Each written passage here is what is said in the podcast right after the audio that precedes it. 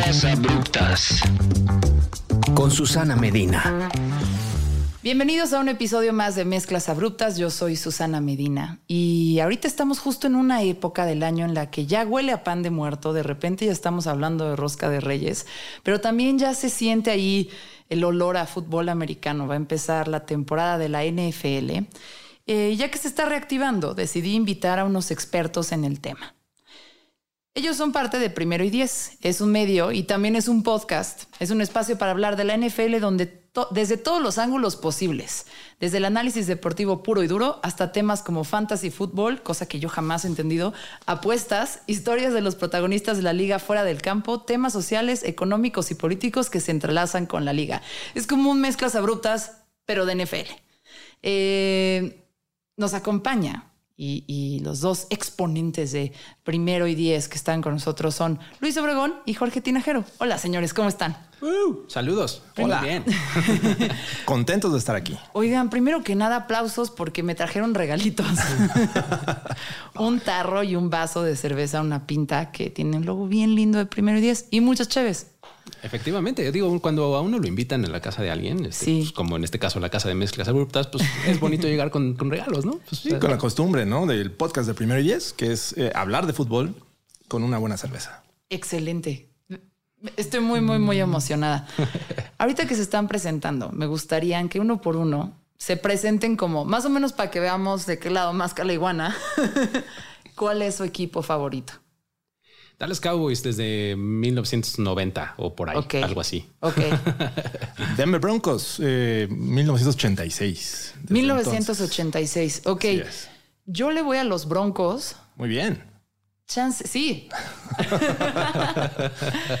Chance desde 1990, también 90 y algo. Eh, porque es cuando ya más o menos empecé a entender qué onda y mis familiares me pusieron el Super Bowl.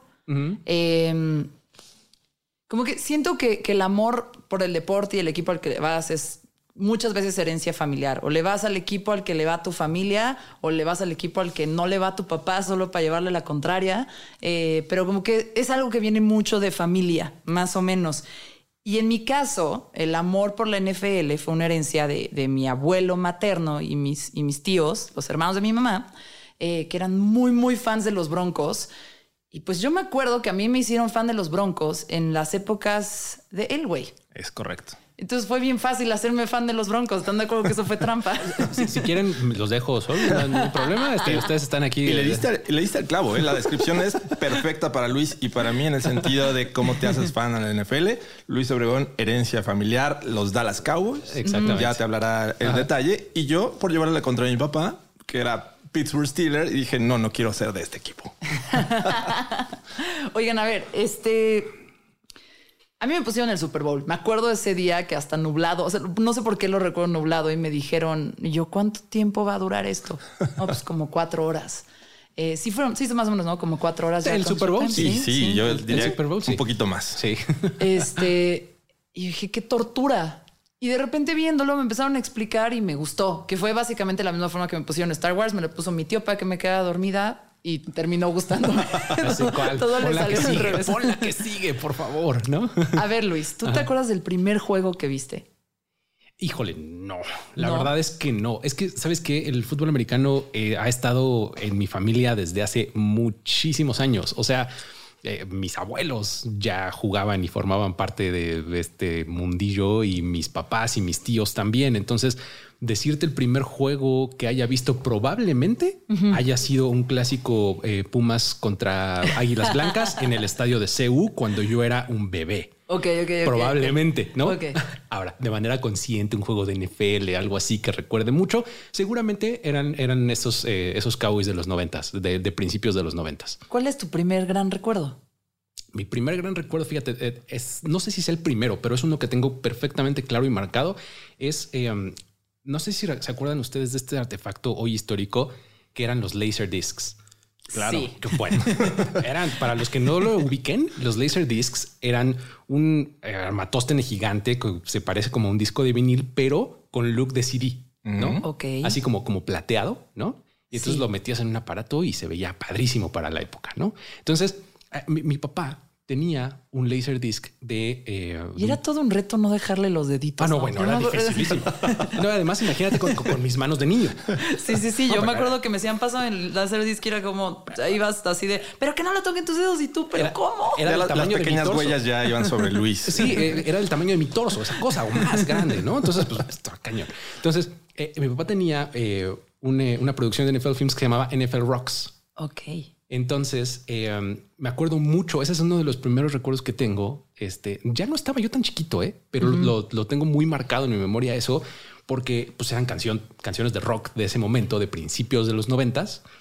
Eh, que musicalizaban videos de highlights de, pues, de muchas situaciones de la NFL, golpes, este, jugadores, eh, partidos importantes, cosas así. Y específicamente hay un, había un musical de hecho, ni siquiera un musical era como una transición entre un musical y otro. Que hablaba de Barry Sanders. Que desde entonces, Barry Sanders, corredor en ese momento de los Detroit Lions, que desde, entonces, desde ese momento y hasta el día de hoy te puedo decir que es mi jugador favorito de la historia de la liga. Hasta ahorita. Sí. Hasta el momento. Todavía. Ok. No hay quien me haya sorprendido tanto como es como él viéndolo jugar. Ok, y ahorita vamos a hablar de, le iba a dejar, les iba a dejar esa pregunta hasta el final de quiénes eran sus animal spirits del deporte, quiénes los representaban, pero la voy a seguir guardando. Venga, venga. Porque yo todavía estoy pensando en el mío. Okay. Va. Jorge, cuéntame tu primer recuerdo con el, con el fútbol americano. Y yo también vengo de una familia de fútbol americano. Mi papá fue eh, de estos jugadores fundadores de las Águilas Blancas, rivales del papá de Luis. Este, entonces, bueno, no sé cómo llegamos a esta unión, pero bueno, eso ya será eh, plática de Es como un Romeo y Julieta. Más o menos. Tratamos, de evitar el tema porque no nos queremos ir a los golpes. y, pues yo no tengo muy claro cuál fue mi primer juego, pero sí mi primer Super Bowl que yo recuerdo. Debía haber tenido siete años, más o menos, seis, siete años. Y fue aquel en que los Raiders jugaron contra Washington, los Redskins en aquel momento. Y me impresionó mucho esa jugada de, Marcus Allen. Eh, Luis debe saber perfectamente de cuál hablo. En Yo no, entonces va hacia, hacia el lado derecho, de repente ve muchos jugadores defensivos y se regresa. Se regresa y, prácticamente pasa por medio de la línea y se va hasta, perdón, hasta la anotación. Fue, fue, realmente impresionante ese Super Bowl. Y bueno, de ahí ya me empecé a involucrar porque también me metieron a jugar fútbol americano. Entonces ya empiezas a tener cierta influencia. Pero sí recuerdo bien por qué juego me hice fan de los Broncos. ¿Por cuál juego? Fue justamente 1986, eh, el primer juego de temporada eh, contra los Raiders. Eh, recuerdo bien que, los Broncos iban perdiendo, último cuarto, parecía todo ya liquidado y resulta que un, un coreback llamado John Elway hace un, un gran regreso. El güey. John el güey. Mucha gente sí, sí me ha hecho esa, broma, definitivamente. Pero sí, fue, fue un regreso que, me hizo enamorarme de ese jugador. Y obviamente ya me empecé a involucrar con los Broncos. Hermosa historia.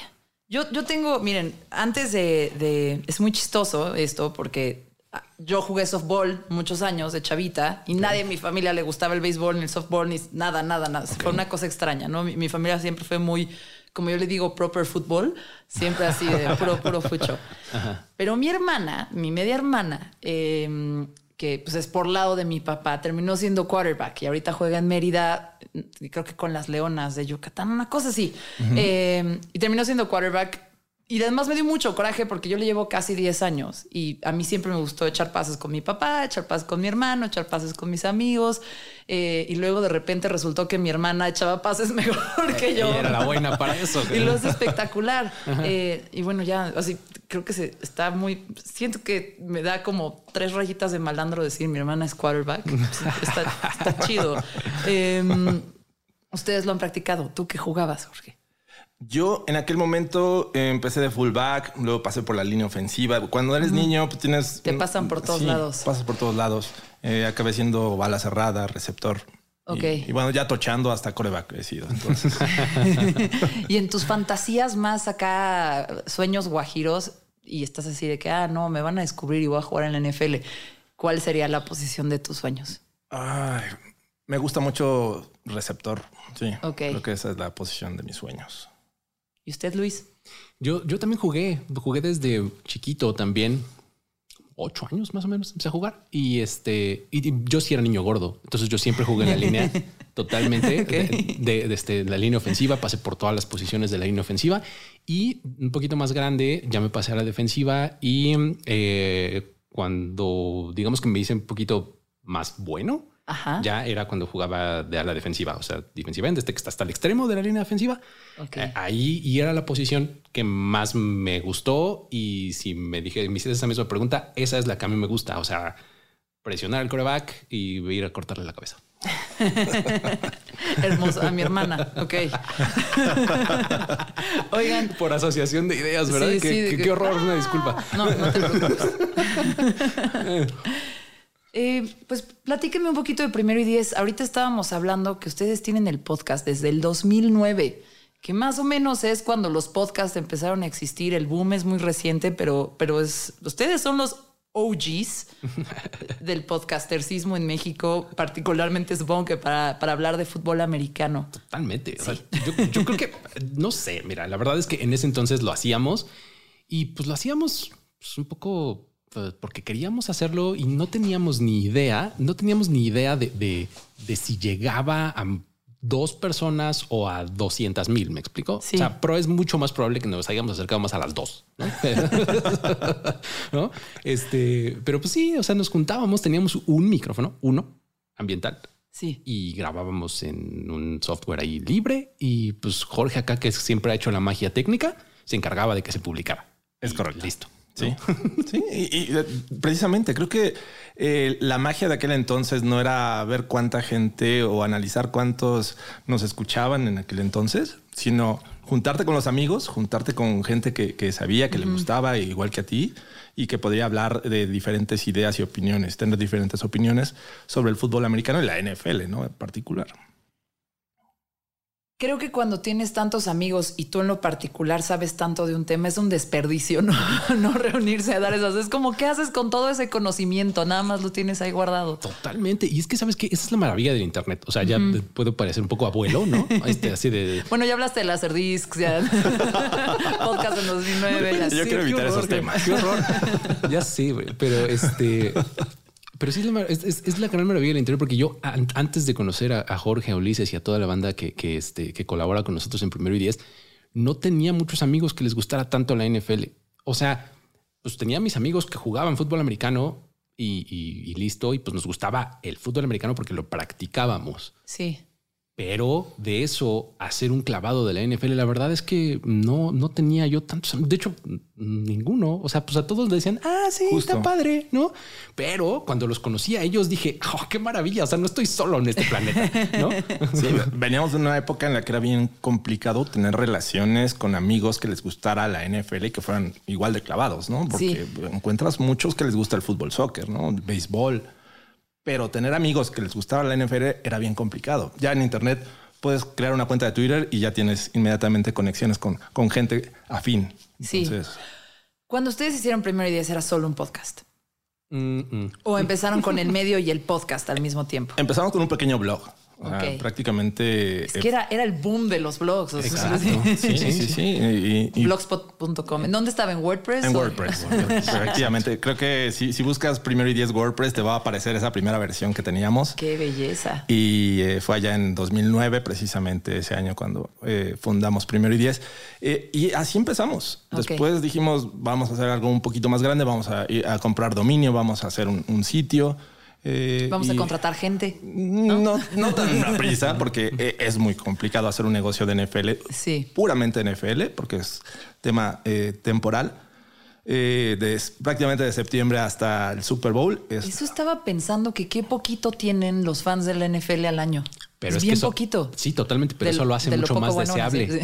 No, exacto. Sí, claro, también, pero lo hace mucho más deseable. O sea, cuando caes en el, eh, en el otro extremo de sobreexponer tu producto final, pues como que eso pasa, ¿no? O sea, como que se diluye. Exactamente. Entonces ya si no viste un partido no pasa nada. A ver, piérdete un partido de tu equipo en la NFL. Te pierdes gran parte de lo que va a suceder. Te pierdes uno de los 17 únicos momentos en los que vas a verlos este año. Ok. Entonces hicieron su sitio. Pasó el tiempo. Eh, ¿Qué, ¿Qué, es lo que ustedes creen que a lo largo del tiempo los hizo diferentes a otros medios? ¿no? Porque si tú vas y la exclusiva la tiene Fox Sports y ESPN, Monday Night Football. Así hablan, según Totalmente, sí. Monday Night Football. Eh, que al final ellos tienen exclusivas, tienen acceso, tienen como muchísimas cosas, esos medios gigantes de conglomerados de medios, así, el mal maligno. Ajá, sí, sí. eh, pero también al mismo, pues ustedes pueden ofrecer algo diferente, ¿no? Que es como una perspectiva más de fans, un análisis a lo mejor menos comprometido. ¿Qué es lo que sienten que primero y diez en sus inicios ofrecía y qué es lo que los puso donde están ahorita?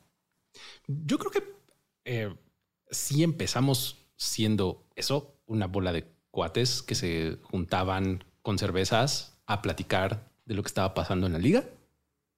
Eh, no sé, no sé, te digo qué alcance hayamos tenido en ese momento, pero creo que mantuvimos y hasta la fecha, ya un poco menos, pero sí todavía tenemos esa misma esencia de, pues somos unos cuates que están platicando ahí en, buena onda de lo que, de lo que pasa en la NFL. Nos hemos ido especializando y profesionalizando cada vez más afortunadamente. Este, pero eh, creo que esa es la esencia. O sea, el, el hecho de, pues, de no hablar así, ¿no? Eso es lo que te iba a decir. Eh, bienvenidos. Hola, ¿qué tal, amigos? Exactamente, de, hablar con este tono.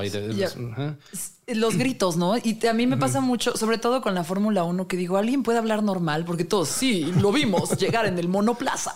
Y, tenemos que decir mono, o sea, bueno, o sea, de repente podrían decir solo así llegó en el, llegó en el coche y ya. Sí, claro. Pero como que esos términos súper impostados, súper ceremoniosos que tienen los grandes medios de deportes, siento que ya cansaron a la banda. Y la opción de tener podcast como Primero y Diez y como podcast especializados en es que es un lenguaje un poquito más natural, ¿no? Sí, mucho más cercano a, la gente común y corriente. Sí. Eh, de hecho, nos, promocionábamos como un producto de fan para fans. Eh, así, así comenzó primero y diez. Exacto, así empezábamos. Sí, sí. Bueno, pasaron los años y creo que la medida del éxito de que les fue bien con su podcast y su blog es que ahora es su trabajo. Ya no van a otro ya no van a un corporativo en Santa Fe a hacer otra chamba. Esta es su chamba. Qué maravilla, ¿no? qué maravilla. Sí, yo, recuerdo aquellas noches en las que, pues obviamente teníamos nuestro, nuestro empleo porque de, él vivíamos y era amor al arte. O sea, era de actualizar el sitio hasta las 2, 3 de la mañana y párate al otro día a las 7 para irte a trabajar. Sí. Eh, y actualmente, bueno, eso ya empezó a, cobrar dividendos, tenemos frutos y vivimos de ello. Ah, ahora, es párate a las 7 para actualizar para el actualizar el sitio o duérmete a las 4, pero es tu negocio. Exacto. eso es lo que yo voy a decir. La gran maldición de trabajar en lo que amas. Eh, lo hablo mucho con, sobre todo con, bueno, yo tenía un amigo con el que trabajaba en publicidad, también trabajaba en radio y me decía, ¿te das cuenta que nos encanta el fútbol y nos encanta la música y ahora en los festivales, en lugar de verlos, los trabajamos y ahora en el mundial, en lugar de verlo, lo trabajamos? Eh, y está padre trabajar en lo que te gusta y en algo tan lindo, pero de repente te lo pierdes, ¿no? De repente se transforma ese consumo. ¿Ustedes cómo lo viven? Está bien difícil, ¿eh? Porque... Eh, yo realmente, para mí específicamente, Luis Obregón tiene poquito tiempo eh, que yo me dedico específicamente de tiempo completo a esto. O sea, a, primero y diez, pues, pero antes ya trabajaba en cosas que tenían mucho que ver con la NFL. Trabajaba directamente con los Dallas Cowboys y demás. Entonces, eh, trabajé con ellos casi 10 años. Entonces, te cambia muchísimo la perspectiva de cómo ves los juegos, de cómo los vives. O sea, yo estaba, digo, eh, como cultura general, pues una temporada para un equipo tiene, eh, digamos, unos ocho partidos ¿no? en casa. ¿no? Entonces, de esos ocho partidos de temporada regular, pues yo estaba por lo menos en cinco en el estadio. Ok. ¿No? Suertudote. Esa es la primera reacción que todo el mundo tiene. Es lo que le diría cualquiera. tiene que reconocer su privilegio. ¿eh? Exacto, totalmente. Entonces, y, cuando, cuando lo vives así, dices, pues otra vez tengo que ir al estadio. Y entonces como que te regresa, dices, no manches, o sea, ¿cuánta gente quisiera tener este trabajo que tengo yo? ¿No? Cuando lo estás viendo, no lo estás viendo, ¿no? Porque estás pensando en la chamba, mi jefe, tengo que traerle eso. Entonces, como que ya hay un elemento ahí de tensión que ya ni siquiera te pone pues, así tensión el partido. Sí, y, hay momentos y hay, juegos padrísimos que recuerdo ahí en el AT&T Stadium, sí, este, increíbles y momentazos y demás pero la gran mayoría de mis recuerdos en el AT&T Stadium de chamba son de ve a la cabina y haz la producción y en no sé qué. O sea, yo tenía mucho que ver con medios ahí, ¿no? También. Entonces, este eh, sí, o sea, sí, se ve diferente. Y luego, pues digo, ya ahora acá en primero y diez es pues eh, levántate temprano el domingo, empieza las producciones matutinas, aviéntate los partidos, haz las coberturas, luego haz los, los shows, este, escribe, eh, produce y demás. O sea, está padrísimo de, dedicarte a esto. O sea, insisto, son, son privilegios que uno tiene, son friegas severas prefiero este tipo de friegas a otras. claro. Digo, no. Eh, Jorge casi se aventó al vacío mucho antes que yo, o sea, de, dedicarse a primero y diez de full. ¿no? Sí, sí, ya llevo un buen rato, pero definitivamente hay un, antes eh, de primero y diez y cómo disfrutaba eh, esos juegos. No era sentarte, ver el juego de, tu equipo favorito y enterarte de lo que había pasado en otros juegos, ver resúmenes y era todo, no? No tenías esa responsabilidad.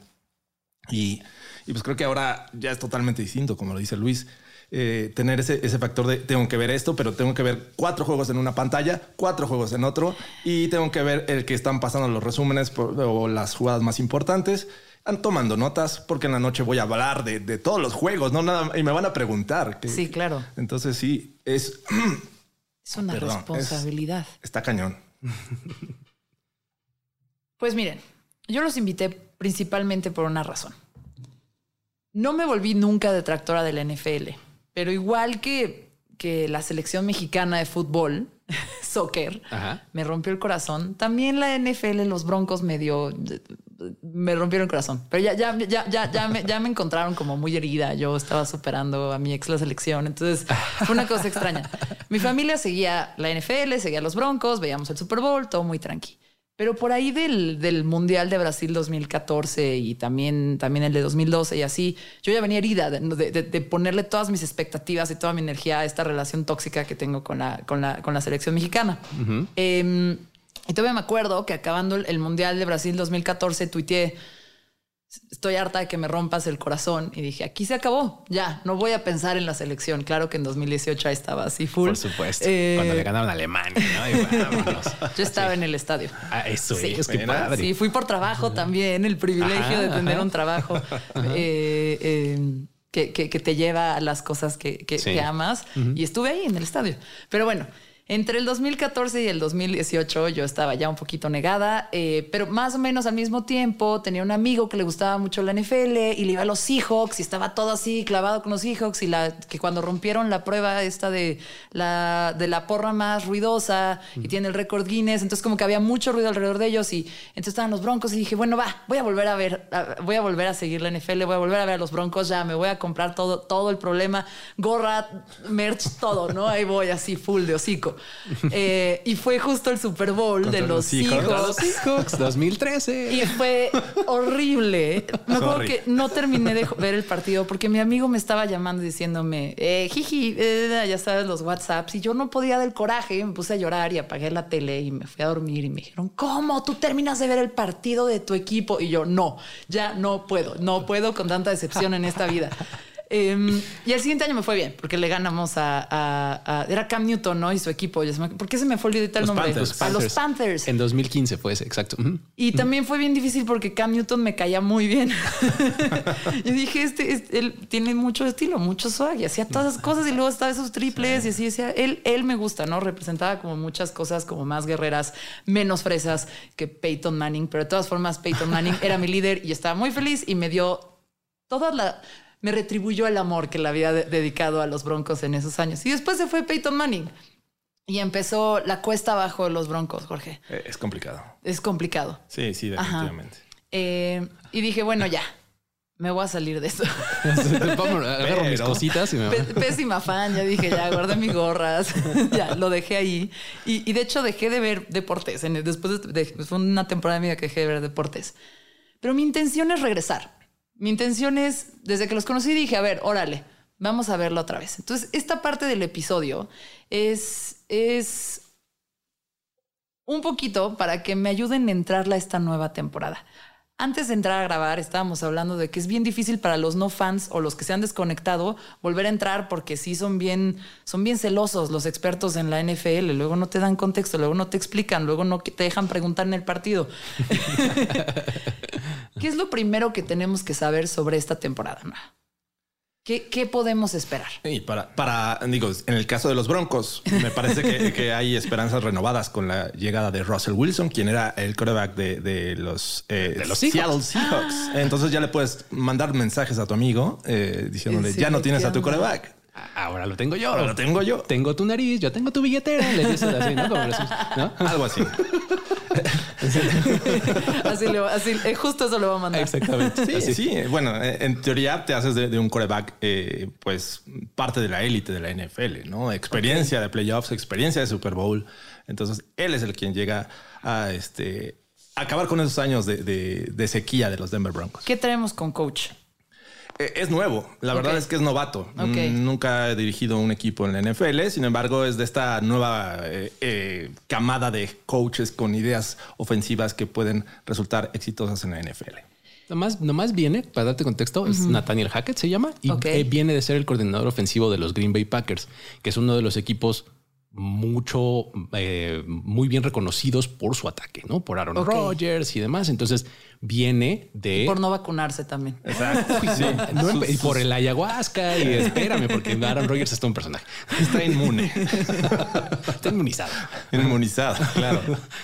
Oye, em, ok, viene de ahí. Los Green Packers han tenido buenas temporadas recientemente. Muy buenas. muy buenas. Pues podemos estar tranquilos. ¿Algo más que esperar de los Broncos esta temporada? Pues me parece que además hay un cambio de, dirección porque los acaban de adquirir nada más y nada más que un grupo importante. Entre ellos, pues parte de los dueños de, Walmart.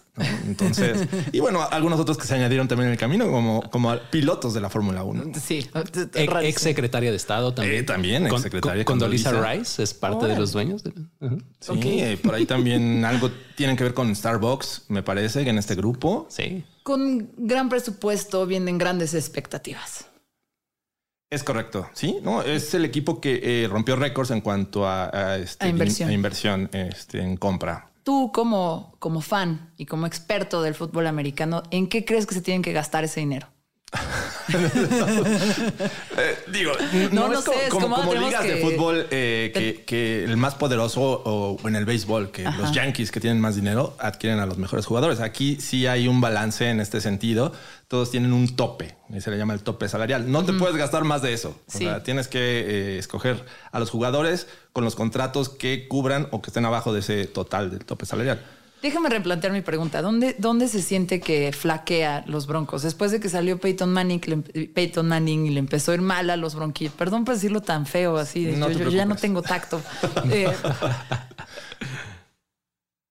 tienen un coach nuevo que viene con este, con este background interesante. Tienen a este nuevo, este nuevo quarterback que ha jugado Super Bowls, que, ¿no? que ha ganado. ¿Qué más le falta?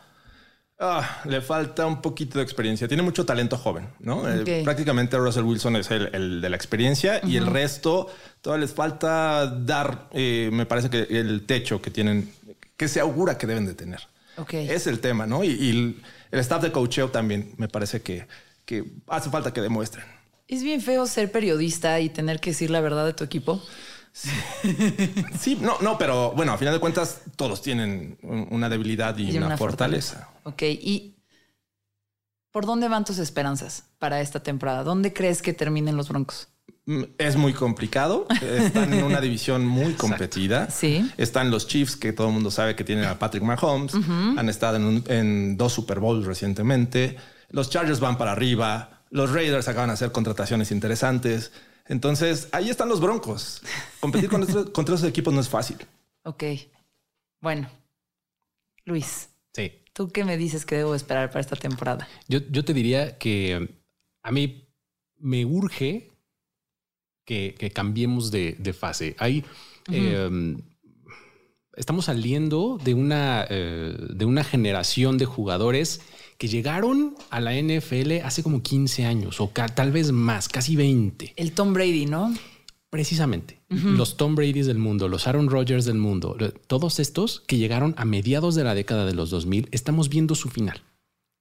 Entonces yo te diría, estamos, podríamos presenciar en esta, en esta temporada, no sé, pero en estas, en estos años, digamos que, empezando desde el pasado y probablemente acabando el próximo por ahí, el final de esta era. Ajá, el final de estos grandes corebacks de los Ben Roethlisbergers que ya se retiró la temporada pasada de los Steelers. Sí, claro. Me, yo estaba súper enamorada de él. ¿En serio? ¿De Big sí, Ben? Sí, sí, sí, no me lo, pero no. O sea, la verdad, no, ya hasta me puse roja, pero es que sí, yo me acuerdo que lo veía con mi amigo Monch, que le gustaban mucho los Steelers y era un drama y hacía una fiesta enorme de, Super Bowl en su casa y alberca y había alberca con cervezas y alberca. Y si perdían los Steelers o ganaban los Steelers, se tenía que aventar a la alberca con ropa. Eh, y yo estaba así babeando por Lisberger. Bueno, el chiste es que él se retiró la temporada pasada. Esta, va a ser la, primera temporada en casi 20 años que no vemos a unos Steelers con Ben Roethlisberger al frente, ¿no? Entonces estamos en una época de transición. A mí eso es una de las cosas que más me interesa ver. O sea, para dónde se va a ir estas nuevas figuras, este balance de poder. Ya, ya mencionó aquí Jorge Patrick Mahomes, ¿no? Está ahí Justin Herbert, está el coreback de, los Bengals que apenas el año pasado regresaron a relevancia en el Super Bowl como Joe Burrow. O sea, hay una serie de jugadores jóvenes, sobre todo en la posición de coreback. Sangre nueva. Exactamente. Que te pueden, te puedes un buen momento para aficionarte ahorita a la liga porque vas a entrar con esta nueva generación, ¿no? Y vas a poder ver prácticamente toda su carrera, ¿no? Entonces eso está bien chido. Estamos en un gran momento para empezar. Totalmente. Ok. ¿Cuáles son los equipos que se están viendo que podrían estar en el Super Bowl? Al cierre del Super Bowl. A mí me encantan los Bills para este año. Es un equipo que eh, se ha armado mucho mejor. Ya, ya eran fuertes, de hecho. Y desafortunadamente la temporada pasada eh, se quedaron a 13 segundos de ganar. De ganar el pase a la final de la conferencia, pero fíjate, se quedaron, fíjate, se quedaron en la ronda divisional. O sea, fíjate qué tan altos estamos. O sea, se quedaron no a un paso, sino a dos del Super Bowl. Sí. Pero la forma en la que jugaron fue tan impresionante que los tenemos en esta estima. Eso, eso me gusta del deporte en Estados Unidos, que tienen como estas dos conferencias o estas dos ligas eh, y que primero juegan entre ellos y luego se presentan, como que tiene como una especie de, de, va escalando de cierta forma, le va metiendo narrativa a lo largo de la temporada y lo hace interesante. No sé si yo lo estoy hablando como Villamelón eh, o si es algo que a ustedes les gusta de la NFL y cómo funciona pues lo puedes disfrutar, o sea, la manera que quieras. Creo que la NFL se presta para eso, para ser fan de un equipo o para disfrutarlo desde afuera y decir, wow, qué, qué, qué gran jugador tienen los Bills o qué gran jugador tienen los, los Bengals. Porque digo, además, hablando de, de corebacks jóvenes, jóvenes, los Bills tienen a, Josh Allen, uno de los corebacks más jóvenes y con mucho techo todavía para, para el futuro de la NFL. Josh Allen. Hay que anotar ese nombre. Entonces, estás viendo a los Bills perfilarse. ¿Qué otro? A mí me gustan los Ravens.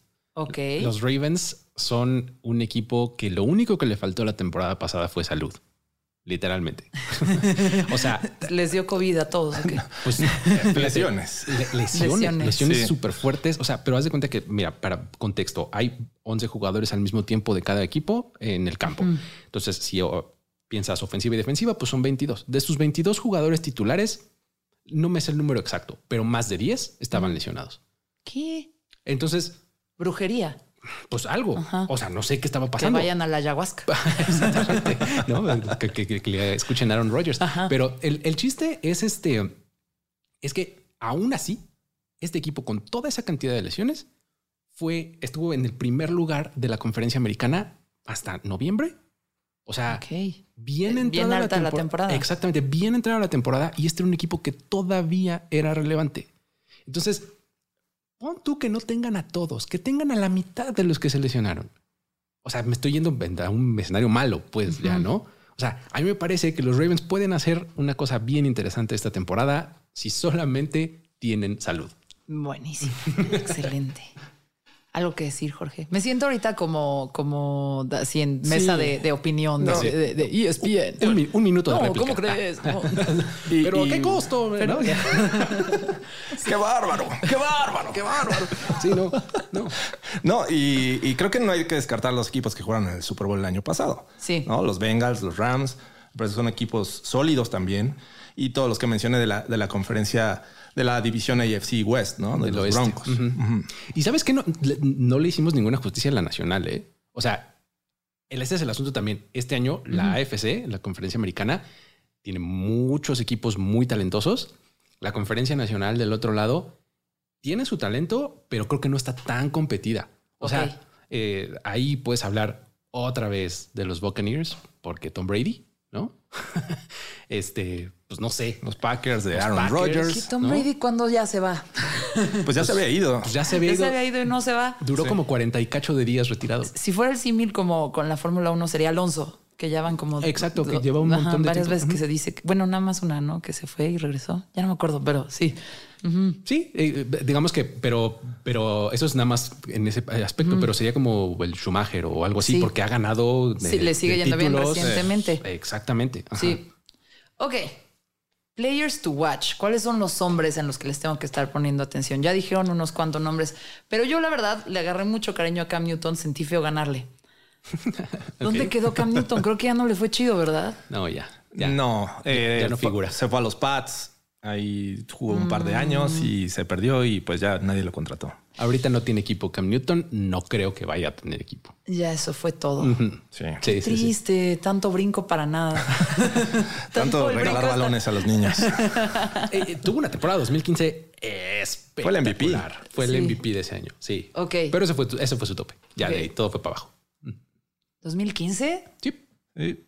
Ese fue el año. Eh, fue cuando llegó al Super Bowl contra los Broncos. Y, sí, claro. Y perdió. Sí. Fue eso y ya. Después de eso de ahí, digamos que al, año siguiente todavía siguió siendo bueno y demás, pero digamos que ya todo fue hacia abajo. O sea, no, nunca regresó a ese tremendo nivel que tuvo. Ah, terrible, qué triste. Bueno, ¿qué nombres? ¿A quién hay que estar espiando? ¿Sabes qué? Eh, me, me, gusta darle a mi amor también a la defensiva. Ok. Hay un tipo que todo el mundo tiene que conocer que se llama Aaron Donald. Aaron Donald. Aaron Donald es el tackle defensivo de los Rams y además está en una posición muy poco sexy, ¿no? Tackle defensivo, pero sí. hay pocas personas que son tan dominantes y tan buenas para su trabajo como es Aaron Donald. O sea, si todos fuéramos el 80% de buenos para lo que hacemos en nuestra vida, como Aaron Donald es para hacer tackle defensivo, manches, estaríamos así gobernando la galaxia. Serías el imperio. Exacto. Sí, sí. Los mandalorianos. Exacto. Oigan, eh, pregunta, ahorita estaba buscando cosas sobre la NFL de mujeres, que es la NF WA, ¿sí? ¿Lo dije bien? No, sí, National Football, algo así. A ver. Porque lo único que sé, no, no sé nada. Quería saber si ustedes sabían algo. Si como, no sé, así como en el, soccer, el soccer se está desarrollando muchísimo en Estados Unidos con la MLS y ya sabes, hay protestas así. No sé cuál es el contexto de, del lado femenil de este deporte, excepto que tengo una prima también, de repente, de repente juegan en ropa interior y son muy sexys y muy valientes. Eh, pues pero, pero no sé nada más, no, no, no sé en qué va. O sea, hay un desarrollo de ese lado. No, que, yo sepa en la NFL como tal, no hay una liga de mujeres. Ok. Pero eh, sí, sí hay en México puedes encontrar ligas de mujeres y que juegan equipadas. Incluso hace poco eh, hubo un campeonato mundial en el que eh, participaron, fue allá en, Helsinki, me parece. En Finlandia y fue un escándalo espantoso, horrible, porque el equipo de la selección nacional no tuvo los recursos por parte de la federación, les dijeron que había tenían sus boletos, pero no, se llegaron tarde, o sea, dejaron de competir porque la federación no les facilitó los recursos para poder estar en tiempo y forma para poder jugar sus partidos. En este momento tengo ganas de incendiar el estadio. No, bueno, no manches. En ese momento no sabes, este, eh, digo, redes sociales y demás, en medios de fútbol americano, todos estábamos igual. ¿Y dónde estaba Guillermo el Toro cuando pasó esto? Falta invocarlo. Sí. sí. qué terrible. Y, o sea, por un lado, qué orgullo que si hablan de, de fútbol americano femenil sea voltear a México pero qué triste que haya pasado eso. Digo, esa es, esa es la historia fea, pues. No me gustaría este, dejarlo ahí, porque hay un lado bien luminoso y bien padre, que es el flag football. el, tocho, como le decimos acá en México, el tocho, eh, pues México es campeón. O sea, eh, hace un mes o algo así se ganó la medalla de oro en los, en los eh, World Games. ¿no? Este, y el tocho bandera, el flag football, es muy probable que acabe siendo deporte olímpico para 2024. ¿no? Y vamos a tener equipo representativo porque pues son las campeonas del World Football League, las, las chicas. El, equipo femenil, sí. Y son, no sabes lo buenas. Y, el, varonil quedó en tercer lugar de ese campeonato. Increíble, mira lo que uno viene a aprender a su propio podcast. no, y, ahí es justamente donde la NFL creo que eh, juega un, papel importante. Está empujando esta, esta, este deporte, esta alternativa, un fútbol americano sin contacto. Ok. Ahí es donde se hace un poco, un poco más como para todos, ¿no? Eso es lo que es como lo venden, ¿no? O sea, el flag football eh, le permite a todo el mundo, casi casi sin importar sexo, raza, religión, tamaño, peso, estatura y demás, practicar el deporte, ¿no? Eso, eso es lo que, lo que yo les quería decir, porque sí es un, es un deporte bien difícil de entrar. O sea, si lo quieres practicar, requieres de como cierta especificidades físicas, ¿no? Eh, el básquetbol te pone esos retos. Eh, yo jugué voleibol y de repente, pues sí tenía esos retos. Pues, digo, soy más o menos alta, pero luego no eres tan alta, ¿no? Y luego no, no brincas más de un kilo de tortillas. Que ahí se pone complicado. Pero son deportes que al final exigen como, ¿qué tal yo? Especificaciones técnicas, de, físicas de, tu cuerpo y, estaría padrísimo que se abriera la puerta a poderlo jugar de otras formas, ¿no? Sobre todo cuando, cuando estás pensando en hacerlo a, como alto rendimiento, ¿no? Sí. O sea, porque la verdad es que esa es una gran eh, bondad, Jorge, no me dejarás mentir, del el fútbol americano infantil. El fútbol americano infantil aquí en México es una cosa súper integradora, súper familiar. No importa casi casi las características que tengas, vas a formar parte del equipo, vas a entrar a jugar. O sea, no es nada más vas a eh, ser parte del equipo y ahí te la vas a vivir en la banca. No, no, no. O sea, vas a entrar a jugar. O sea, sirve mucho para eso aquí el, el deporte en México, ¿no? Ok. ¿Y qué opinan? Ahorita medio estábamos tocando ese tema, pero como de todo el documental y todas las cosas que salieron sobre, sobre concussions y sobre todo el daño que tienen los jugadores de la NFL al momento de salir. Em, yo de repente lo pongo, lo equiparo un poquito a la Fórmula 1, que es el, nuevo deporte el cual yo sigo. Eh, creo que mucho menos Villamelón de lo que he seguido otros deportes en mi vida. Eh, y de repente dices, bueno, estoy viendo algo. Yo, yo, le digo, estoy nerviosa por mis muchachos. Así le digo a mi mamá, porque yo sí de repente empiezo a sudar sangre de que todas las llantas están súper cerca y me estreso muchísimo. Y, y ¿A qué escudería apoyas? ¿O qué, qué, te gusta? ¿Piloto o qué? ¿Cómo le haces para aficionarte? Porque yo... A, diferencia de la NFL, de, de, mi experiencia con la NFL o el, fútbol, bueno, soccer igual, creo que me gusta el deporte. Me gusta solo el arte de, del racing, de ver, de ver el arte. O sea, como que me encantó que Steam esté importando quién está la, pelea por el puesto 6, ¿no? Eh, que, al final están pasando cosas súper emocionantes y Alonso se lo llevó increíble y luego está frenando a todo el grid y esas cosas a mí me gustan porque al final tiene que ver con muchísimo skill. Yo de repente digo, estos brothers son como los Jedi de, de este momento. manejan algo impresionante. Están preparados físicamente de una forma de, de reflejos. Tienen que hacer cosas que pues no todos los atletas en el mundo hacen.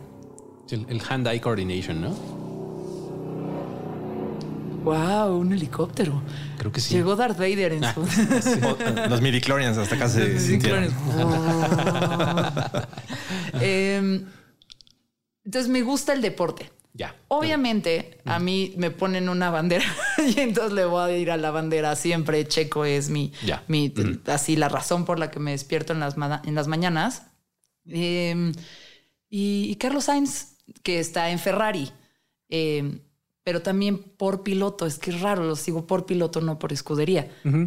No le voy a ninguna escudería tal. la verdad es que no, no, es que son unos, son, mini corporaciones, son malosos, es como otra cosa, ¿no? Lo que pasa es que así es como ah, yo ahí como que me, topo un poco con pared con la Fórmula 1 porque no sé bien qué debería, a quién debería de irle, a un piloto o a una escudería o, no debería de irle Al a deporte.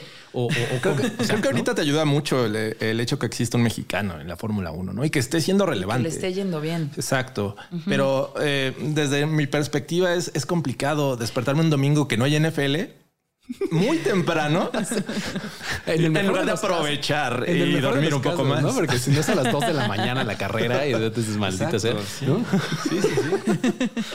Oigan, eh, pues mi, mi, la metáfora o la comparación que yo iba a hacer es al final estás viendo a 20 pilotos que están poniendo su vida en riesgo en cada curva, ¿no? De una forma mucho más elevada de lo que sucede en un campo de fútbol americano.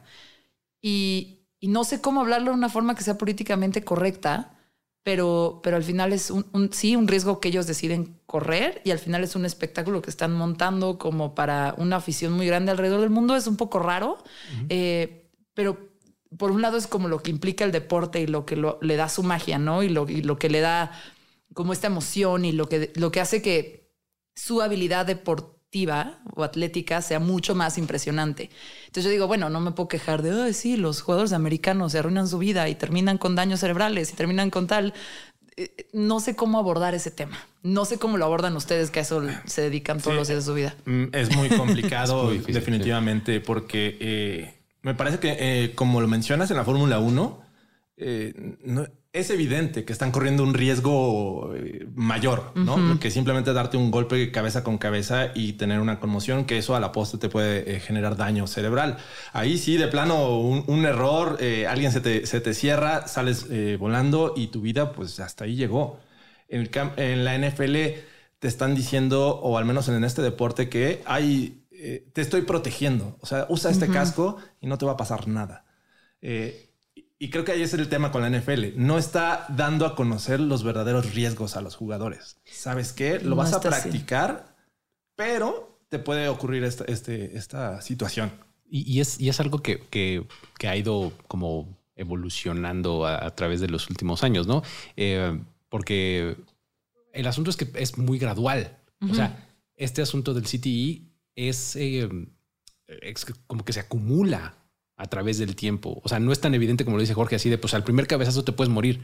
Sí. No, o sea, es a lo largo de toda tu vida, la repetición de golpes a la cabeza puede ocasionarte esto. ¿Me explico? Sí. Y, la investigación está pues ongoing. ¿Me explico? O sea, sabemos muy poquito sobre el CTI. E. Y, no lo puedes detectar. En vida, en vida, en vida no se puede detectar. Solamente se determina que alguien tuvo CTI cuando ya se murió si examinas laminitas del cerebro de alguien, eh, dices, ah, sí tenía CT. ¿En qué, lugar incómodo nos está poniendo este deporte? no, bueno, y espérate, lugares incómodos en la FL hay. Hay por todos para lados. aventar para arriba, sí. sí. Uno, uno de ellos es Kaepernick. Pero bueno, sí, sí, sí. ahorita vamos a llegar a ese punto. Una de las cosas que a mí me intriga es que la afición en México se haya vuelto tan grande. Eh, y quisiera saber si ustedes saben por qué. ¿Qué pasó? Si a lo mejor tuvo que ver con los Raiders o por qué de repente empezamos a conectar, porque creo que somos el único otro país que ve la NFL aparte de Estados Unidos. Eh, la segunda eh, afición más grande después de Estados Unidos, ¿no? El, número de personas. Exacto. Eh, ¿Por qué? Pues me parece que la cercanía es un factor muy importante. El hecho de que pues ya lleva más de 100 años el fútbol americano en México. Se ha practicado desde hace más de 100 años y muy poca gente lo sabe, ¿no? Y eso pues creo que ha, traído este, esta, esta pase de estafeta con, familiar como lo mencionábamos en un principio. Creo que el hecho de que a, mi papá le ha eh, gustado practicar ese deporte, me lo transmitió a mí, yo seguramente se lo estoy transmitiendo a mi hija y así de generación en generación. Y bueno, creo que también es, un deporte que, llama mucho la atención y que te, te da este sentido de pertenencia. Me parece que, que cuando lo practicas todavía te genera eh, eh, mucha más, mucho más sentido de pertenencia, creas vínculos con, con, tus compañeros, porque al final de cuentas estás dando un trancazo con ellos eh, lo puedes mandar por allá o te mandan este, también hacia el terreno de juego.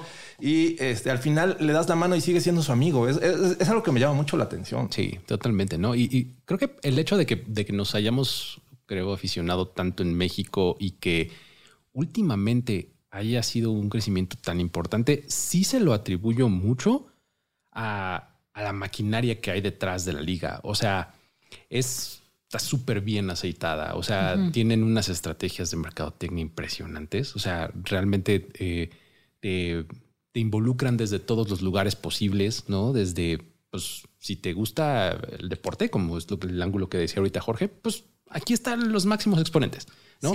Este, pero mira qué padres están mis uniformes, ¿no? Y mira, ya hice una alianza con Victoria's Secrets. ¿A poco no están bien padres estas pijamas? ¿No? Este, oye, ¿y sabes qué? ¿A poco no te gusta la estadística? Tú que eres nerd de las matemáticas. Sí, mira, puedes aplicar tus analytics acá a la NFL. Oye, pero ah, es que a mí me gusta la, ciencia. Ah, perfecto, mira, Sports Science. El fantasy. Y de repente, el fantasy. el fantasy fútbol. No, pues, ah, pues, ahí está la mezcla perfecta entre conocer la NFL y saber de estadística y no sé qué. O sea, hay un ángulo para entrar a la NFL, no importa lo que te guste. ¿no? Entonces, creo que ese mérito lo tiene súper bien puesto eh, la NFL, ¿no? ¿Te gusta qué? los eventos sociales y este, de espectáculos. Ve a un partido de NFL. Vas a ver lo que es una producción de evento en vivo. O sea, ¿me explico? O sea, tiene todo. Eso es, es un espectáculo. Totalmente. Em, a mí me da mucha risa porque luego es, no sé, acabo de ver Top Gun Maverick. Todo, el, todo le hago ese chiste así, todo, todo. La, Top Gun, Maverick, Rooster. Rooster. Iceman. Iceman. Y, y acaba de salir, bueno, no acaba de salir, hace unos meses salió, salió Top Gun Maverick y yo dije, bueno, tengo que ver la anterior para acordarme cómo era para disfrutar esta. Y puse la anterior y me cayó gorda. Mientras estaba viendo dije, ah, qué gringada, me está cayendo pésimo, los odio. ya sabes, así está lleno de Budweisers.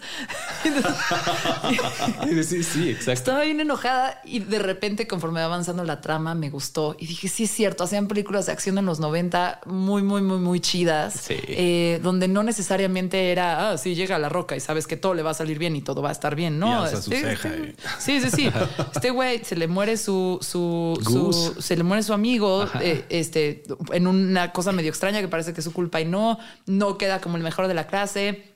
Está raro, o sea, es un, no le va bien. dije, qué interesante, ¿eh? a pesar de que es una bro movie, ¿no? Bro movie. Sí, no, y tiene, tiene la escena del voleibol en la playa y ah, todo, ¿no? claro. Pero fíjate que, no necesariamente, o sea, es la, es la más sexy. Fíjate que no. Ok. No.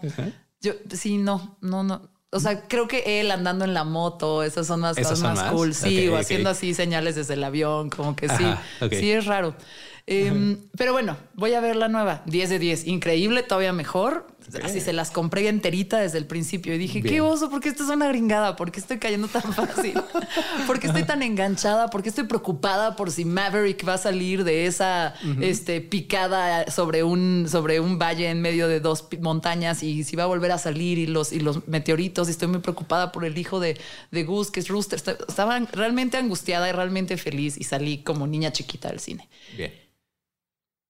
Y yo siento lo mismo con la NFL. Me pasa esta cosa, y sobre todo más grande viéndola, que decía, es que hay mucho drama y mucha narrativa. O sea, está pasando algo, te cortan al coach, luego te enseñan lo otro que está pasando, luego te vuelven a poner la jugada y como que la forma de contarte el deporte de nuestros hermanos norteamericanos es muy poderosa y creo que por eso el, fútbol americano ha captado tanto como nuestra atención y tanto, a lo mejor sí, obviamente por la cercanía, pero, pero creo que a mí lo que más me llamó es, esto está lleno de chisme, de intriga, de emoción, de, de, como vuelos de, de, aviones, de fighter pilots, pero aplicado a la NFL.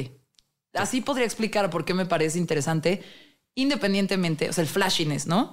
Pero independientemente de eso, de que es un juego un deporte que te hace cuando lo entiendes, ahorita igual lo veo, ya no me acordar de nada, eh, pero te hace sentir inteligente, involucra muchísima estrategia, involucra tomar decisiones y jugadas, que es algo que no ves. Y amo el fútbol, yo le llamo el proper fútbol, amo el proper fútbol, pero de repente falta eso, ¿no? Y no creo que tengan que estar peleadas las aficiones, o sea, pero, pero creo que le falta esa, esa, esa, esa parte de estar viendo como estrategia de guerra suceder con cuerpos humanos, todo inapropiado.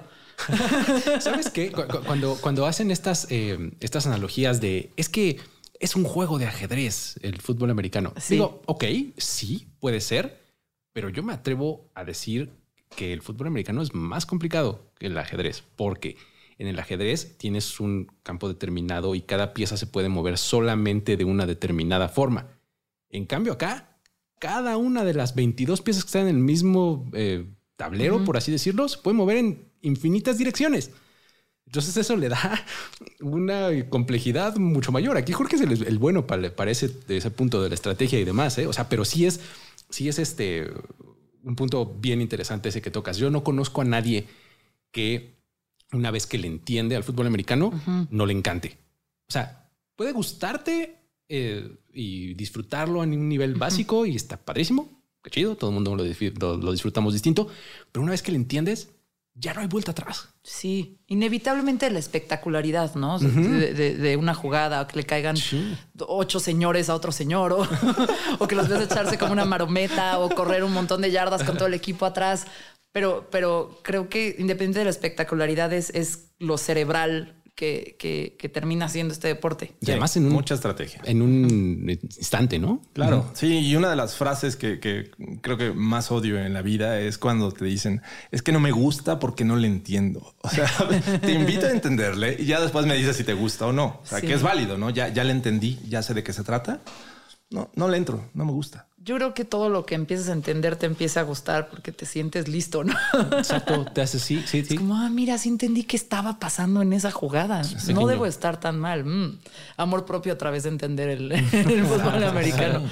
Oigan, pues cuando planeamos hacer este episodio, yo quería hablar de, ustedes sugirieron hablar de, de, mezclas eh, abruptas entre la música y la NFL. Yo también quería preguntarles de todas estas cosas porque conocerlos y entenderlos como periodistas del deporte para mí es muy interesante y seguramente hay mucha gente allá afuera que, este, que pues igual tiene miedo a volverle a entrar a la NFL, ¿no?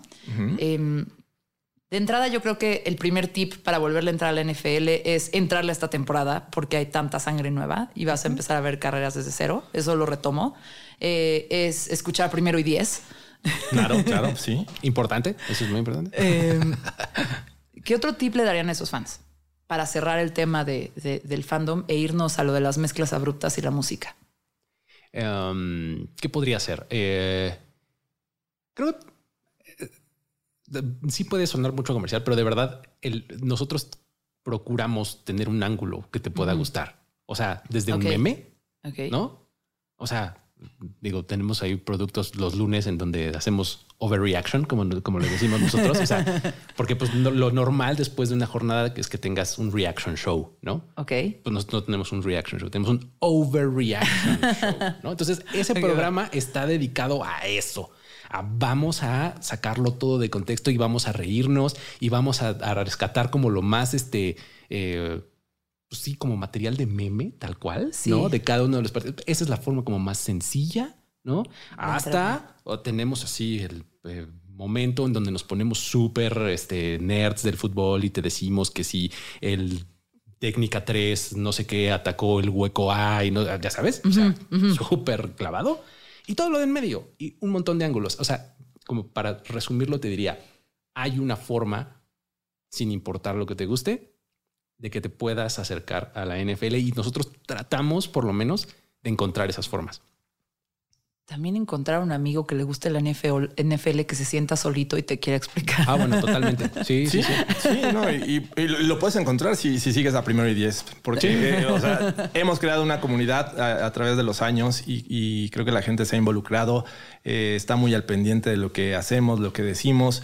Y, creo que eso le da valor al fan que está buscando ese, esa alternativa a contenidos habituales, como lo mencionabas hace rato, ¿no? Al de la televisión, al de ya ahora lo están pasando este, por eh, estas aplicaciones de streaming.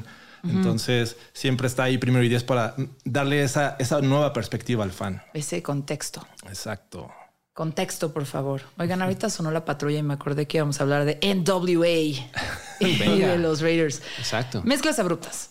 La primera parte de Mezclas Abruptas es NFL y música. Sabemos que a lo mejor el primer vínculo que se nos ocurriría son los, son los halftime shows, em, que pues es el espacio en el Super Bowl donde tocan ya músicos consagrados o músicos que están a punto de dar el, así la despegadita a ser súper famosos y gigantes como cuando estuvo ahí J Balvin, que estaba a nada de ya, ya, sí. Em, pero una bien interesante que ustedes me platicaron es la historia de NWA eh, con los Raiders. ¿Puedo contarla yo un poquillo? No, por favor, adelante. A ver, porque ustedes me dijeron esto y dije, ok, me voy a poner a investigar, ¿no? Y entonces abrí la caja de Pandora conocida como YouTube. y casi estoy a nada de hacerme fan de los Raiders en lugar de los Broncos. No lo voy a hacer, pero estoy a nada. Em, ok, los Raiders tienen esta cosa bien linda que, que empezaron en Oakland en 1960. Eh, y justo era el hogar de los Black Panthers que estaban peleando por todos los derechos, ¿no?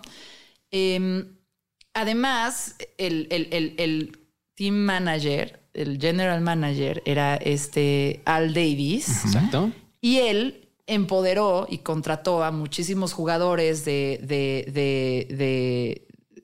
de, herencia hispana, eh, hispanoamericana y, también a, muchos afroamericanos. Em, entonces siempre fue un equipo que representó a la zona donde estaban. Pero luego vinieron los 80s y los 90s y los gangsters y las pandillas eh, en Compton principalmente. Em, y salió el gangsta rap. Gracias a NWA, al Ice Cube y al Dr. Dre y al ECE. Y los señores empezaron a ponerse para todos sus videos y sus conciertos puro merch de los Raiders. Exacto. Y eso está increíble. Estaba viendo, no me acuerdo el número, pero era de que, ah, sí, vendíamos 3 millones de dólares en merch al año y ahora vendemos como 7 billones de dólares en merch al año. O sea, era un grupo que no, que no podían, que no pasaban en las estaciones de radio porque de repente tenía, pues, letras que iban, obviamente, hablaban sobre violencia con pistolas y asaltos y, estar en contra de la policía y todas esas cosas. Em, entonces, y a pesar de eso, se volvieron uno de los grupos de hip hop más importantes en la historia eh, y además influyeron en que la gente comprara más merch de los Raiders y los dueños de los Raiders tuvieran más dinero.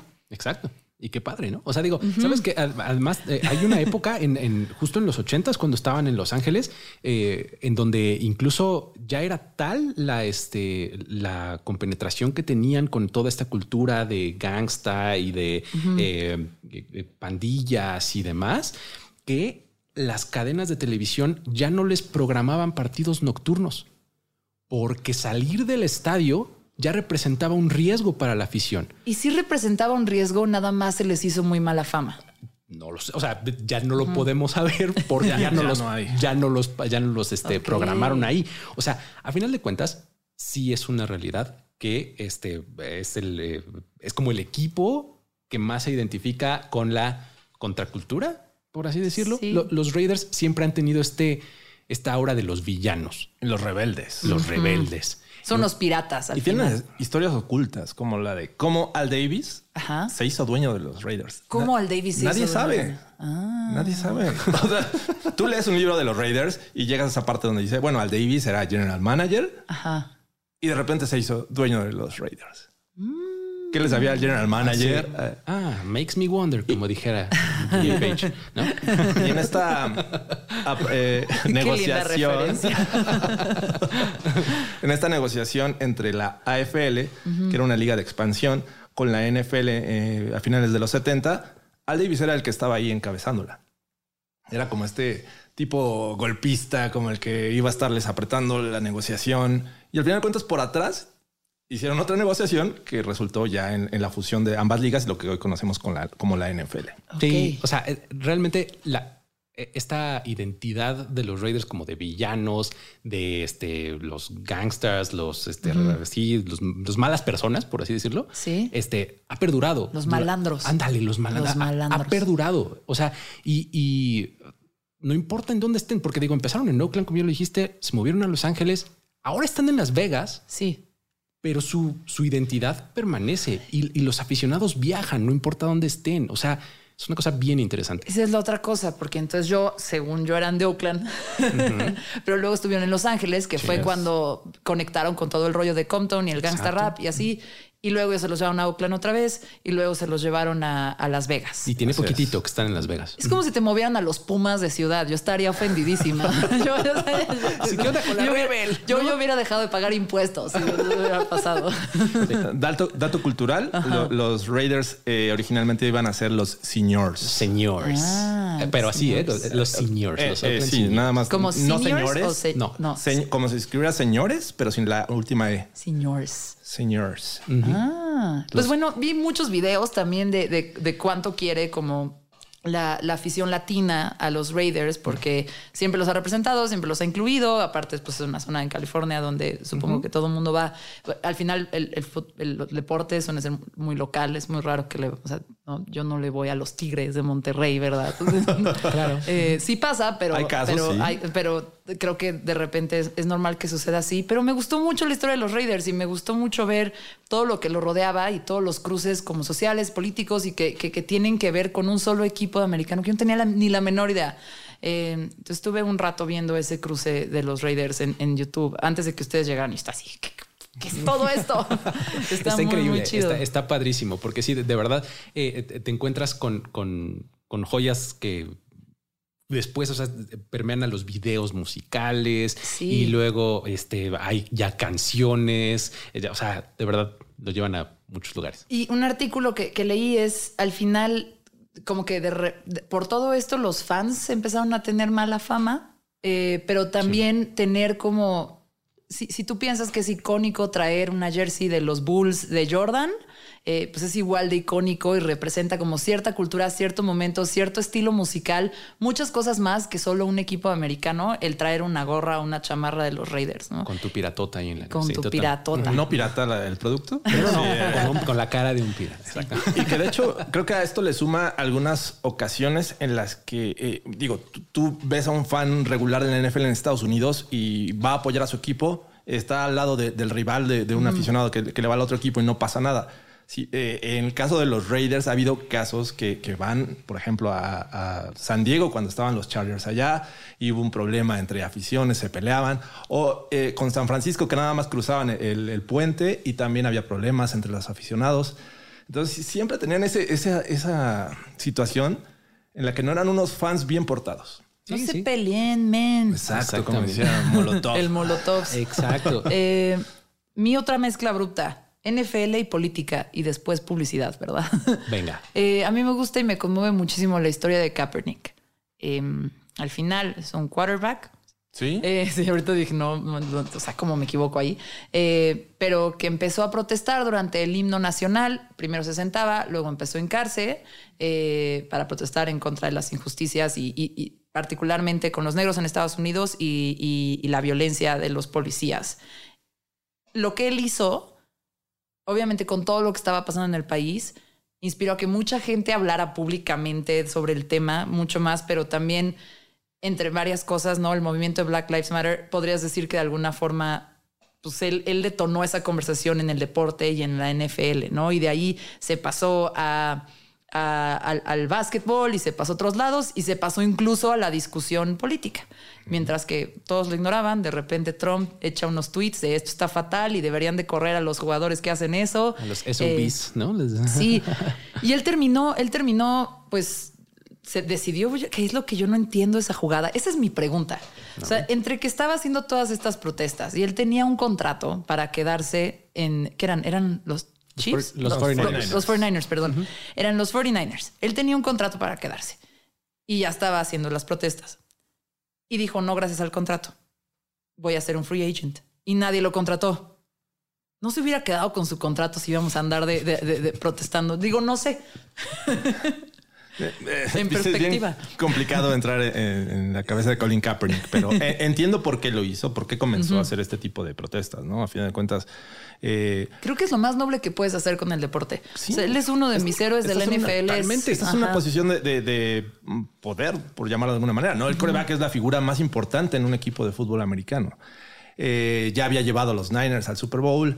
estaba me parece que en un buen momento como para hacer esa figura de, liderazgo. Entonces eh, empezó a hacer este, este tema de, las protestas y pues obviamente eh, la NFL es un club de Toby. O sea, los dueños eh, empiezan ahí como que a ver que este producto no es el que queremos este, mostrar al público, ¿no? A los fans.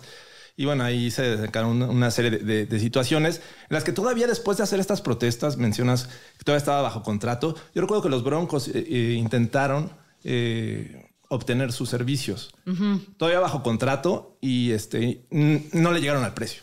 Ok. Y dijo, no, ¿saben qué? No. Y terminó siendo agente libre. Ok. Y de ahí ya no pudo encontrar trabajo.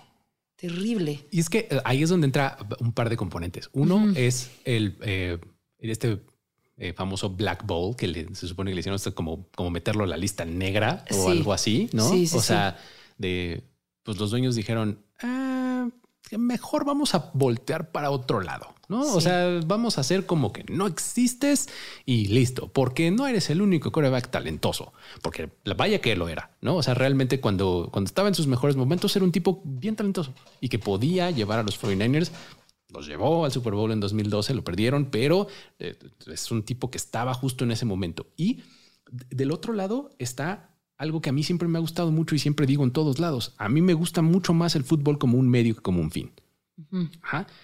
Él estaba utilizando justamente eso, el fútbol como un medio para algo mucho más importante. Eh, cuando ocupas la plataforma que tienes para hacer estas, estas protestas, para traer estos temas, para hacer que la NFL pase de la plana de deportes en el periódico y se meta a la plana nacional, sí. ¿no? Por, los, por las razones correctas, no como Dan Snyder o como otros, ¿no? sí, sí, Este, por las razones correctas.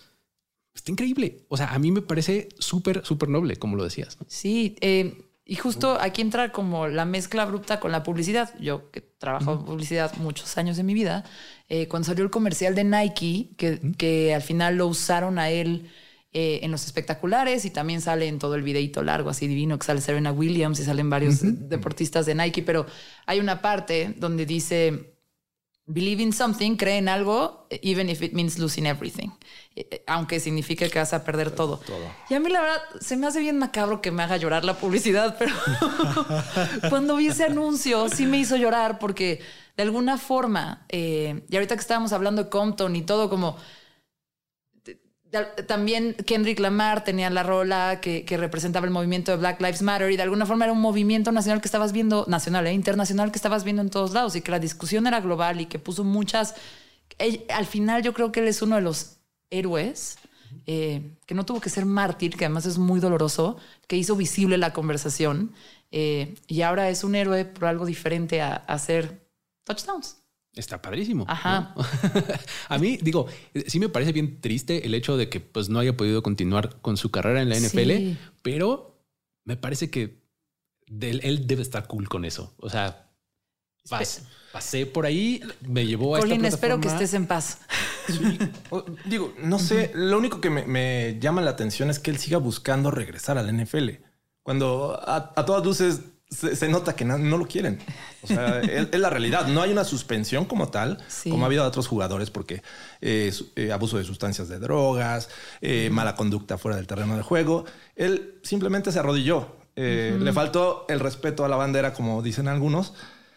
Pero no hay un, un documento que le diga, sabes que está suspendido porque hiciste esto. O sea, simplemente dijeron, ya no vamos a contratarlo. Fue, fue, fue la ley del hielo corporativa. Es lo que te digo, o sea, O sea, vamos a decidir voltear para otro lado y listo, ¿no? Terrible. Va el último mezclas abruptas del episodio y es. Yo soy fan de la Fórmula 1. Me entero que Lewis Hamilton, que también me interesa mucho que a Lewis Hamilton le vaya bien. Ya lo vimos ganar mucho, pero sería increíble que tuviera el récord de ocho campeonatos y ya se vaya como el mejor de todos los tiempos. Que ya medio ya pero está raro ahí con Schumacher. O sea, un, octavo campeonato estaría chido. Pero bueno, saben que Lewis Hamilton ahora es parcialmente dueño de los Broncos.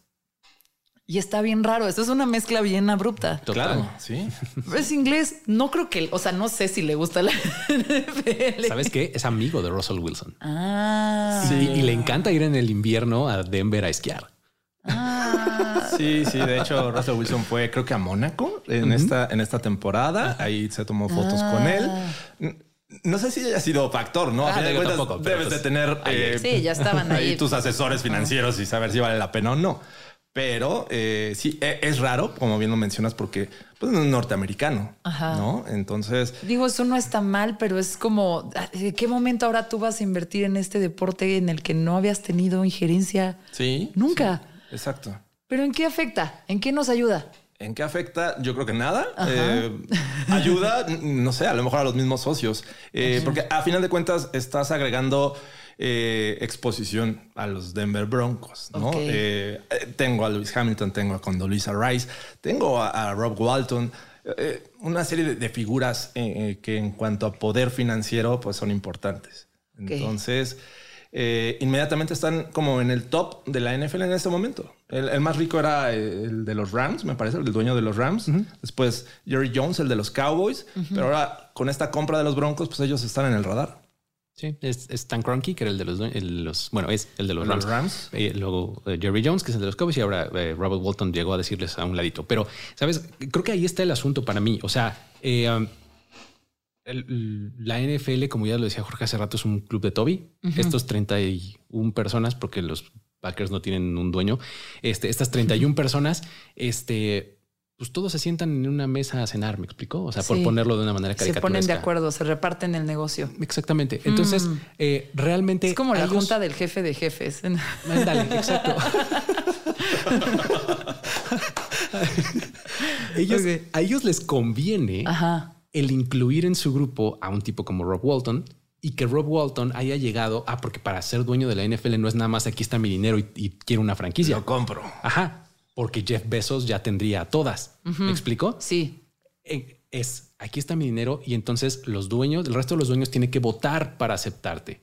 Ajá. Entonces, si Rob Walton llegó y dijo aquí está mi dinero y este es el grupo que me respalda con Lisa Rice, Lewis Hamilton y demás. Uf, qué maravilla.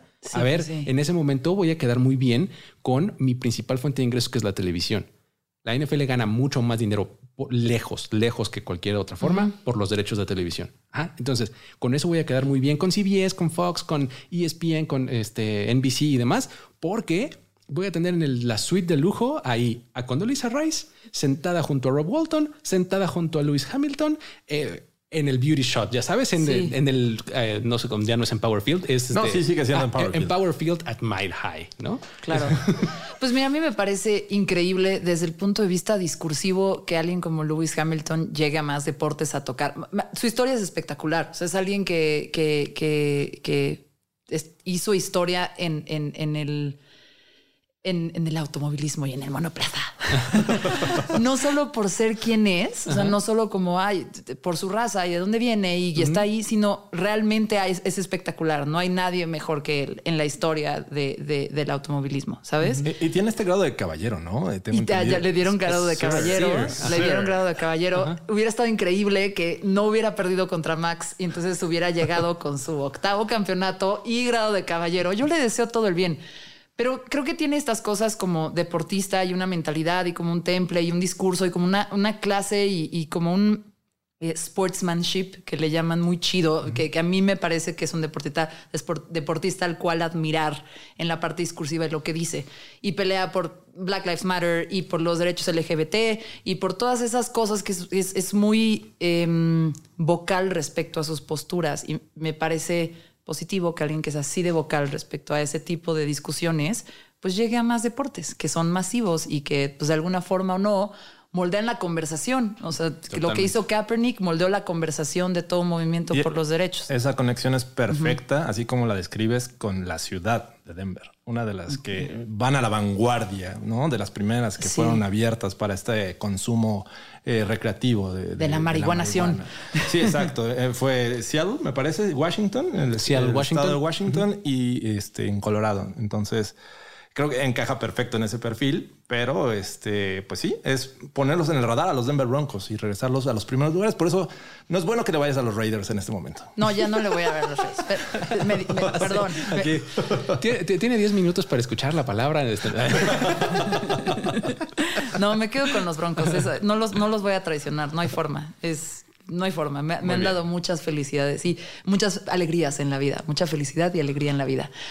Señores, llegó el momento de terminar este programa. Eh, este, creo que tendría muchas más preguntas que hacerles respecto a la, al fútbol americano, eh, respecto a sus jugadores favoritos, a la historia que ustedes tienen con eso, las películas favoritas de americano que me parecen las películas más emocionantes, es como ver Top Gun, es otra Exacto. Eh, pero, pero me encantaría irme con una cosa que es em,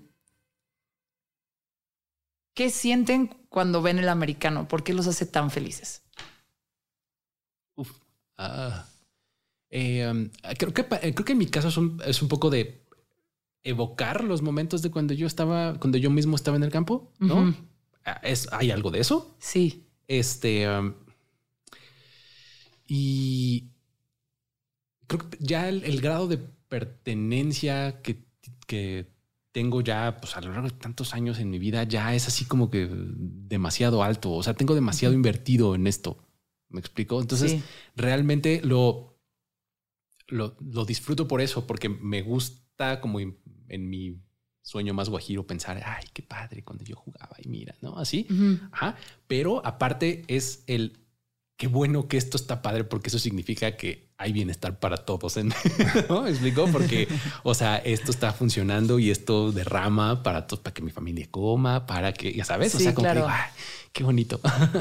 o sea, creo que por ahí está. Eh, en mi caso, cuando, eh, bueno, jugué de niño, creo que estoy, estoy casi seguro que todos imaginamos en algún momento ser parte de esta, de esta liga de la NFL, ¿no? jugar en la NFL, que era un tema muy complicado desde entonces y que ya ha habido algunos casos de, mexicanos que han llegado a la NFL, que hicieron sus tryouts. Eh, incluso ahorita hay mexicanos intentando quedarse en el roster final. Eh, y creo que es eso, ¿no? Eh, transportarte de cuando tú jugabas y pensabas que podías llegar y ser uno de esos jugadores. Creo que eso lo sigo manteniendo, ¿no? ver, el fútbol americano y sentir esa emoción de, ponerme un casco e, y dar el primer trancazo, porque ahí es donde se te quitaban los, nervios. Exacto. Salías con un, miedo, unos nervios terribles, así como eh, no sé, la película de Gladiador, cuando están a punto de salir y alguien está así, pero aterrado, así pasaba. Y cuando dabas el primer golpe, ya se desaparecían los nervios. Y, esa emoción la, sigo manteniendo cada que veo un juego de los Broncos, por ejemplo. Pues agradece que ustedes no estén en el campo y estén detrás de los micrófonos y detrás de, los teclados y detrás de todo y que logren transmitir ese contexto, esas noticias, esa pasión a todas las demás personas que necesitan ubicarse un poquito en su, en su fanatismo y en su pasión por el fútbol americano. Gracias por venir a Mezclas Abruptas. Un placer. Gracias Muchísimas gracias a ti. ¿Dónde los pueden encontrar? Nos pueden encontrar principalmente en primeroideas.com. Ahí es el sitio que nosotros eh, tenemos para todo este contenido editorial. También eh, en el podcast, obviamente, en, Primero y Diez. Nos pueden encontrar así. En Spotify y en Apple Podcast le ponen Primero y Diez. Exactamente. Este, ahí vamos a aparecerles. Sí, y, la verdad es que tenemos también eh, eh, todas otras plataformas como redes sociales y demás. Igual ahí pónganle en su buscador primero y diez y de alguna manera nos van a encontrar a nosotros, ¿no? Ahí este, eh, estamos muy presentes en el canal de YouTube también. Este, hacemos mucho contenido en vivo este, y cosas así, ¿no? Entonces, pues échenle un ojo y van a encontrar algo que les puede gustar. Pues muchas gracias. Gracias a ti. Adiós. Mezclas abruptas con Susana Medina. Sigue o suscríbete a este podcast para recibir un nuevo episodio cada semana. Deja una reseña. De preferencia cinco estrellas. Excelente servicio. Y si quieres seguir la conversación, busca arroba mezclas abruptas. Mezclas abruptas. O arroba Susy Rain.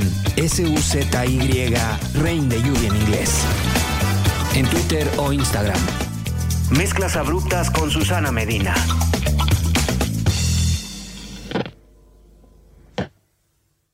Hola a todos, es Dani Di Giacomo, la voz de Deja el Show. Tu espacio para tener conversaciones no convencionales y salir un poco de lo mismo. Todas las semanas tenemos un episodio nuevo, así que deja de aburrirte mientras manejas, cocinas, limpias o haces ejercicio. No te pierdas Deja el Show en todos los jueves.